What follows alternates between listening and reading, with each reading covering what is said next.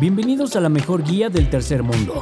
Acompáñenme a descubrir cómo nos corren de latinos el día de hoy. Esto es el Times. Empezamos.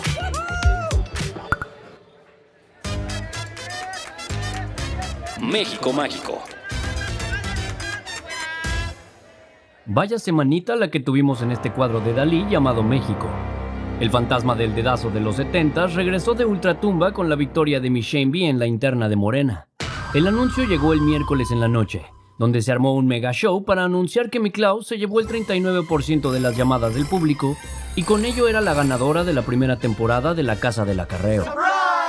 Este histórico evento canónico había que celebrarlo, así que Andy armó pedota de jueves en el mayor, Sí, el mismo spot donde meses atrás reunió a sus corcholatas para cantarles claro las reglas del dedazo. Con un par de tepaches encima, mi Rafiki del Bienestar le entregó el báculo de mando de la cuarta de formación a Claudia. Que por cierto es el prop más culero que hemos visto desde la actuación del niño pasto en Kinder. El que mandó un GPI al grupo donde se organizó la peda del jueves fue nuestro ex chancellor, que ha dado la nota toda la semana por sus berrinches. Antes de que se anunciara el resultado de la encuesta de Morena, Ebrard mentó madres, dijo que todo era un fraude y pidió que se repitiera el show porque habían encontrado un montón de chanchullos en los cuestionarios para beneficiar a la hija pródiga. Nadie le hizo caso. Y todavía la policía de la CDMX le aventó dos que tres cachimadrazos al equipo de Marsolo. Una de las golpeadas fue la senadora Malú Mitchell. Con todo esto y el corazón más roto que la línea 12 del metro, Marcelillo acabó rompiendo con Morena, rapándose para cerrar ciclos y diciendo que él sí o sí va a estar en la boleta el próximo año. Descartó la opción de ir como candidato independiente, así que ahora solo le queda audicionar para ser el nuevo Yahweh y esperar que el movimiento naranja le dé entrada. Marcelo no, pero Luis Miguel Malo sí decidió optar por la candidatura independiente. Eduardo Verástegui es un actor tan malo que hasta de la Rosa de Guadalupe me lo corrieron.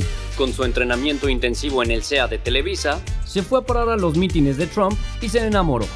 El güey, que es como una versión tropical de Santi Abascal de Vox, quiere ser presidente de México.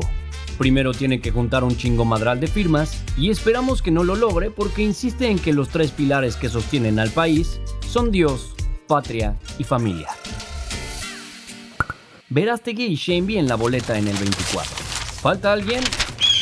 Para seguir este surrealismo electoral mexicano, mi jorobado de cuatro vientos ya se destapó para ser el nuevo jefe de gobierno de la Ciudad de México. Al parecer mi cuau ya se sabe de memoria los 18 hoyos de tabachines y quiere empezar a probar suerte en el club de golf de Bosques. Tengo derecho a jugar golf. Al parecer no todo está perdido en este país. El gobierno de Abuelín finalmente reconsideró su decreto de recortar el número de vuelos en el aeropuerto de la Ciudad de México. La medida que bajaba de 52 a 43 despegues y aterrizajes por hora iba a implementarse desde octubre. Pero esta semana el gobierno dijo que mejor patearán todo hasta enero, para tener unos meses más y volver a correr la fórmula chicharronera y pensar en otra forma de resolver el cagadero aeronáutico del país. De entrada, eso sí sería bueno, pero la experiencia nos dice que mientras más tiempo le damos a la 4T para pensar las cosas, peor termina saliendo. Igual podrían empezar electrificando las bardas del Benito Juárez International para que no se les meta otro changoleón hasta la cocina a nuestros Mexican Marines. Esta semana tenemos nuevo capítulo de Andy por el mundo, pues Sam Lord llegó el viernes a Colombia. Fue a ver a Gustavo Petro, darle un abrazo por los pedos legales de su hijo e irónicamente participar en una cumbre antidrogas que se celebró en Cali. Como estaba realmente ordinario viajar en Avianca, nuestro trotamundos tabasqueño se llevó un avión de la Fuerza Aérea Mexicana. Aterrizando Andy se bajó del avión todo torcido y casi declara que la peor pendejada de su gobierno ha sido regalar el cómodo avión presidencial. Igual se llevó su Cessna del Bienestar porque no quería sobrevolar espacio aéreo peruano en su ruta hacia Santiago de Chile. Nuestro Lord estará este lunes con Boric para conmemorar los 50 años del golpe de estado de Pinochet. El asunto es que la ruta Colombia-Chile pasa por Perú, y como el señor No Intervention lleva meses jodiendo al gobierno peruano, decidió dar la vuelta hasta Argentina para evitar que le dieran un susto. Ya ven que es persona non grata en Perú, así que no puede meterse a aquel país. Vamos a jugar Adivina de quién es la fiesta. Ocurrió en Culiacán. Había chingos y chingos de pomos, más brillantina que el uniforme del equipo de nado sincronizado, y hubo un show circense mejor que el que ocurre en Palacio cada mañana. ¿Le suena a alguien? No, esta fiesta no fue de ningún sinaloense, sino de la familia de nuestro querido comandante supremo, José Ra López Beltrán.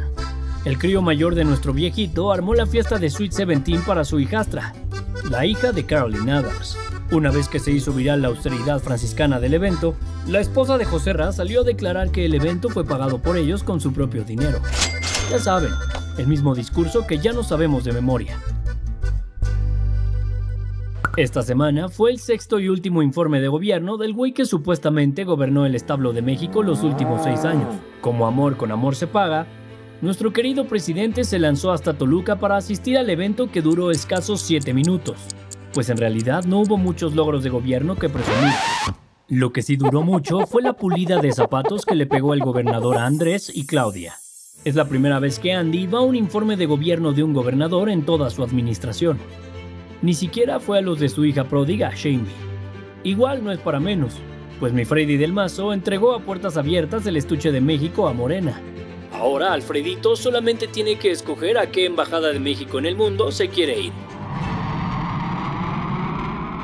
Al menos una buena noticia esta semana en Lemexic.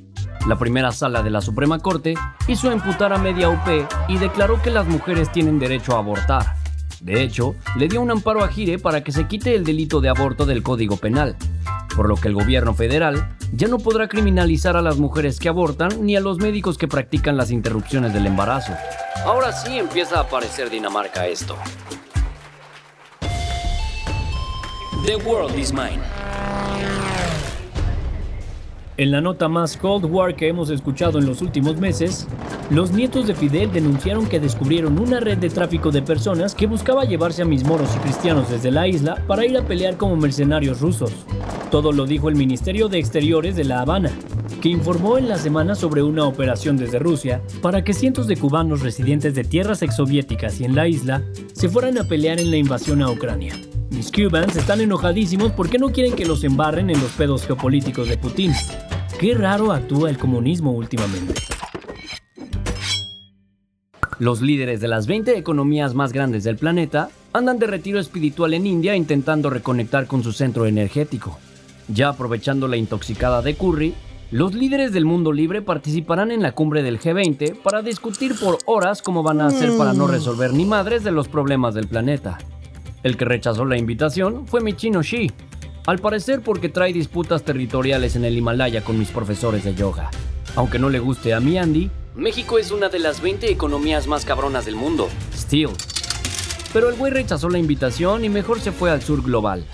Nuestro Commander in Chief mandó a la subsecretaria de la Cancillería, Carmen Moreno Toscano, que tiene como 123 años de edad. Sí, ella aguantó el viaje hasta la India. No te quejes del jet lag a Vancouver, mi Sophie. Porque no todo es pádel.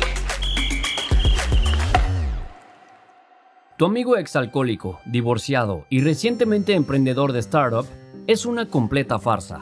Esta semana, el comité organizador del Maratón de la Ciudad de México dijo que está investigando a unos 11.000 corredores que al parecer hicieron trampa y no corrieron todos los kilómetros del circuito. Al parecer, todos estos güeyes tomaron Metrobús, Uber o de plano le hablaron a Asdru para acortar la ruta y llegar fresquísimos a la meta aún oliendo a Santal 33.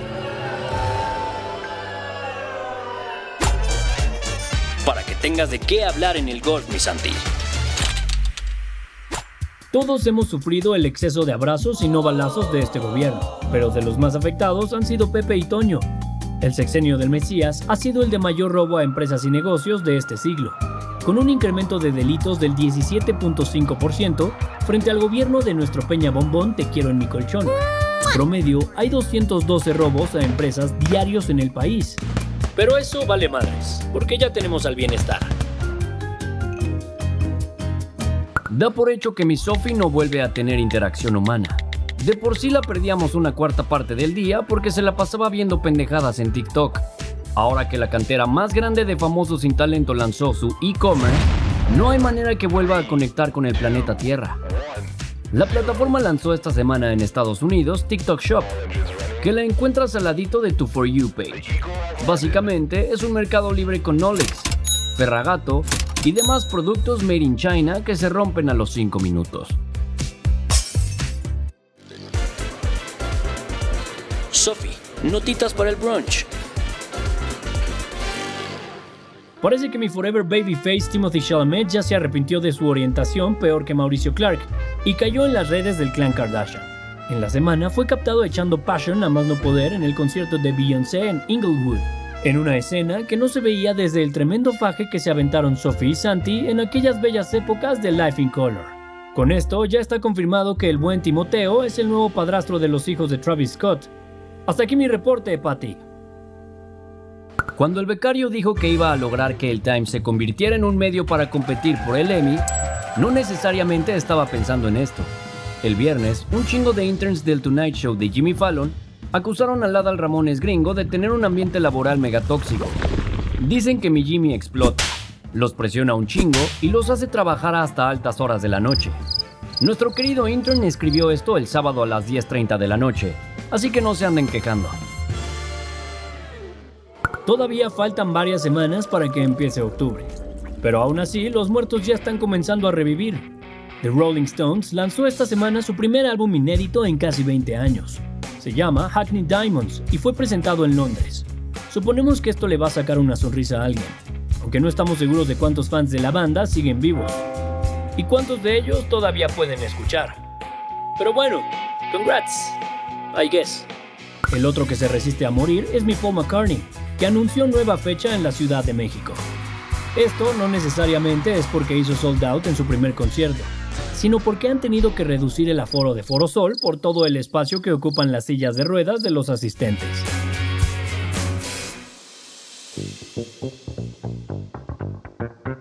Esto fue el Times de esta semana. Ahora sí, los dejamos seguir salvando a México. XOXO. Podcast es una colaboración entre el Times y Latinos.